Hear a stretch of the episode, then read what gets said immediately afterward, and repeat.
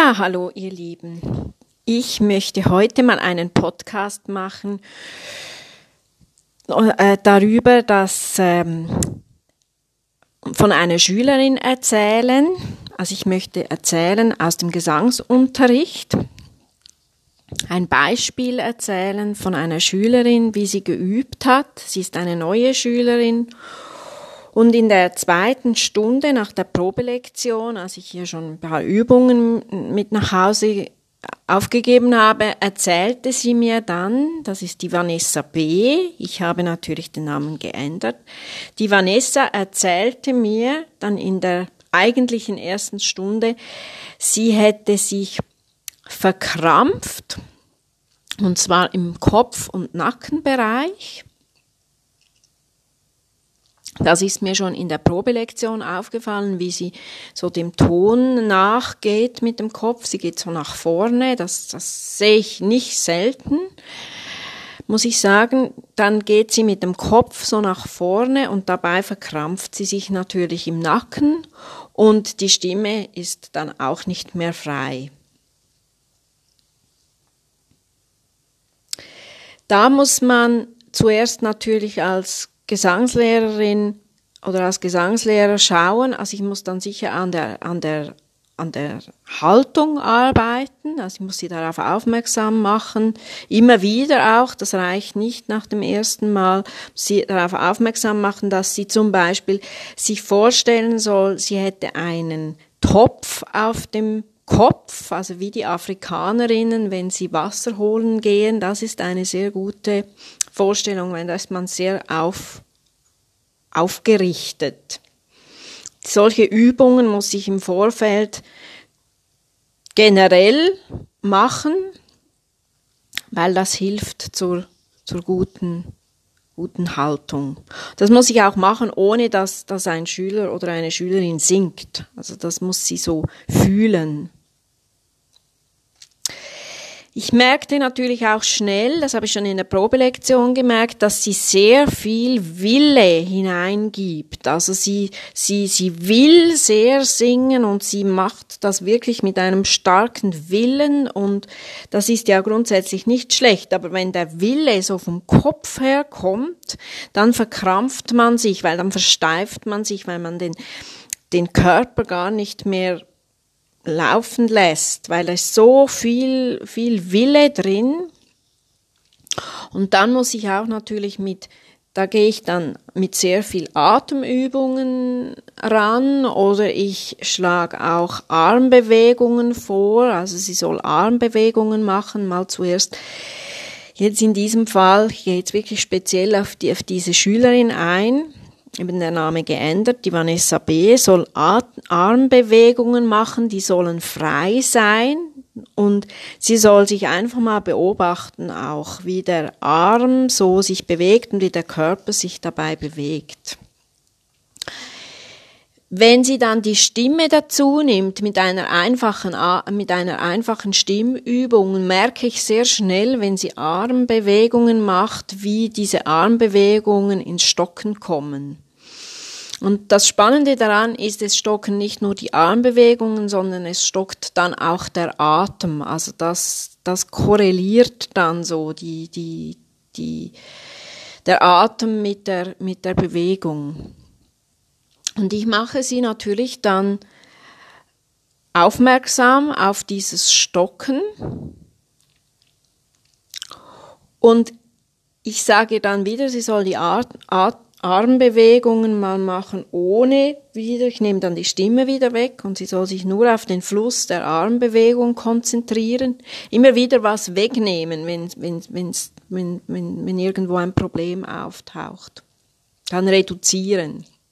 So, das müsst ihr auch beim Üben machen. Also wenn ihr merkt, dass ihr überfordert seid mit, mit der Stimme, dann in die Bewegung gehen und mal einfach den Fluss laufen lassen oder auch wieder ohne Stimme Atemübungen machen. Achten, jetzt zurück auf Vanessa B., achten, dass die Bewegungen nicht steif werden.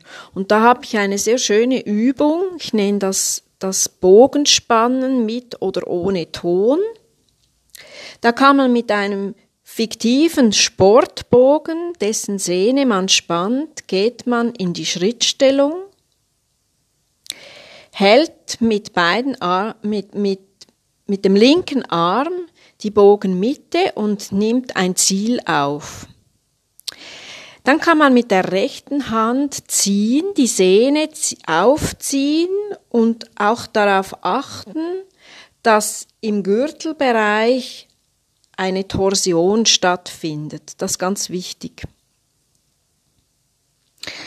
Wenn ich das richtig mache, wenn ich das paar Mal gemacht habe, bei richtiger Ausführung, habe ich keine Überspannung im Brustkorb und Rippenbereich. Das bringt eine, eine kräftigende Einatmung mit sich, diese Übung. Die mache ich sehr gerne mit meinen Schülerinnen und Schülern, weil die, die finde ich echt gut. Ich variiere sie auch. Also ich, ich habe Varianten, die ich dann natürlich in den Gesangsstunden anschaue, aber ich, ich erzähle jetzt hier mal eine Variante. Nach einigen Sekunden wird die Spannung wieder gelöst und die Rippen werden auch gelöst.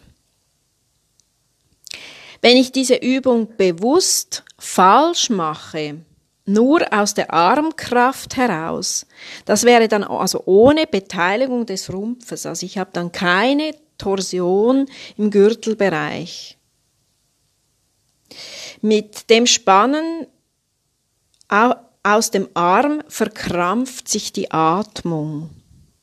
Und die Einatmung geht natürlich dann nicht so tief, weil das wollen wir ja hinkriegen. Wir wollen ja in die, in die tiefsten Lungenabschnitte kommen beim Singen. Das ist ja ganz wichtig zum Singen. Ich atme ja nicht wirklich in den Bauch, sondern ich, ich atme in die, in die tiefsten Lungenbereiche. Das ist übrigens auch sehr gesund, aber das nur mal so am Rand.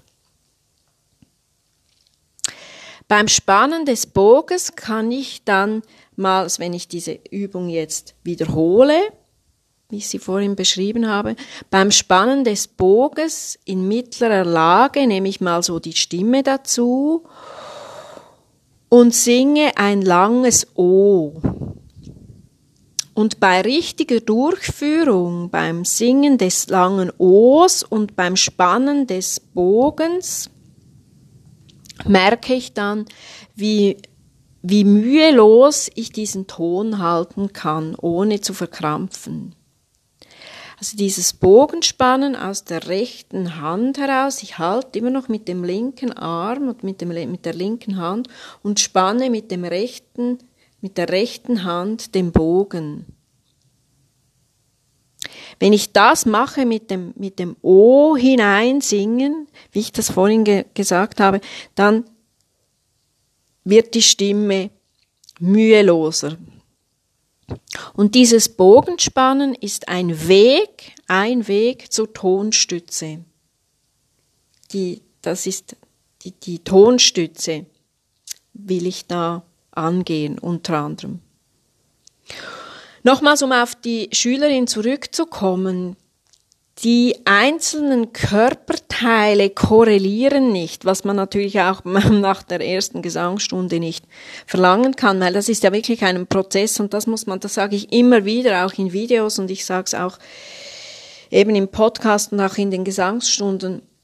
Diese, diese Korrelation der Körperteile, diese Koordination, das muss wirklich prozesshaft gelernt werden. Also das unterschätzen ganz, ganz viele Schülerinnen und Schüler, die am Anfang kommen. Sie merken dann, auch diese Vanessa B. war da ganz erstaunt, was da alles dahinter ist. Eine, die Haltung auch kann auch, also das sehe ich auch bei ihr, die Haltung kann für den Atemfluss hinderlich sein. Wenn ich zum Beispiel durchgestreckte Knie habe, dann habe ich zu viel Gewicht auf den Fersen. Dieses zu viel Gewicht auf den Fersen macht auch, dass ich natürlich den Atem nicht mehr so tief bringe. Also ich kann nicht mehr so tief atmen. Ich sehe bei ihr auch, stellte ich auch fest, dass sie zu viele unbewusste Kopfbewegungen mache, macht. Also ich stelle fest, dass sie zum Beispiel zu sehr mit dem Kopf nach vorne geht bei der Tongebung. Also sie geht dem, dem Ton entgegen und das hat, das, sie will den Ton führen mit der Kopfbewegung und das ist wieder mangelnde Stütze. Sie merkt, dass irgendetwas fehlt. Sie merkt das im Stützbereich, weil das kann sie aufgrund der, der, der kurzen Dauer, das kann sie noch gar nicht gelernt haben. Obwohl ich das natürlich sehr früh, das ist etwas vom ersten, was ich, was ich angehe, die Tonstütze. Aber das kann, das kann noch nicht funktionieren, das kann noch nicht koordiniert sein. Da merkt sie, dass etwas fehlt und dann geht sie mit dem Kopf nach vorne und probiert den, den Ton zu führen. Und das führt wiederum zu Nackenverspannungen. Und deshalb sagte sie auch beim Üben, sie hätte so Nacken, den Nacken verspannt. Und da muss ich jetzt wieder an dieser Aufrichtung arbeiten, also diese, diese, dieses Gefühl von, ich, ich halte einen, ich habe einen, einen Wasserkrug auf dem Kopf. Das finde ich ein schönes Bild. Dann, was natürlich auch dazu kommt, ist die Muskelverspannung in Zunge, Kiefer, Hals. Da mache ich natürlich in den Gesangsstunden spezifische Übungen. Ich habe auch schon Podcasts darüber gemacht, wie wichtig das, das ist, dass die Muskelverspannung in Zunge, Kiefer und Hals gelöst werden, ganz explizit. Weil das hindert jetzt in diesem Fall Vanessa B. am freien Stimmgebrauch. Dazu kommt natürlich, dass ich auch sehr, sehr akribisch dann eingehe mit der Zeit auf die bewusste Formung der Vokale und Konsonanten. Das muss wirklich akribisch gelernt sein, wenn das, das, das un, die unbewusste Produktion der Vokale und Konsonanten, das das führt auch zu, zu Verspannungen. Also das, das, ist, das ist nicht gut. Oder das löst wirklich den Ton, wenn man weiß, wie man ein A ansingt. Also dass, dass man da viel Kieferfreiheit braucht und viel, viel Öffnung. Das befreit den Ton auch. Und dann mache ich eben nicht Bewegungen, um das zu kompensieren und sucht da so und das, das, das geht dann nach hinten los, weil die Bewegungen nicht stimmen. Wenn ich da ganz akribisch das alles mit der Zeit so zusammenführe, dann das führt zu einem freien Ton. Und der freie Ton ist ja, das wollen wir ja hinkriegen. In dem Sinne, gutes Üben und viel Spaß. Bis bald.